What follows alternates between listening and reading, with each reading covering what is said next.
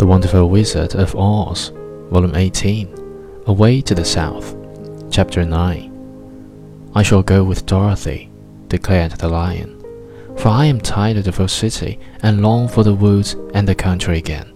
I am really a wild beast, you know. Besides, Dorothy will need someone to protect her. That is true, agreed the Woodman. My axe may be of service to her, so I also will go with her to the land of the south.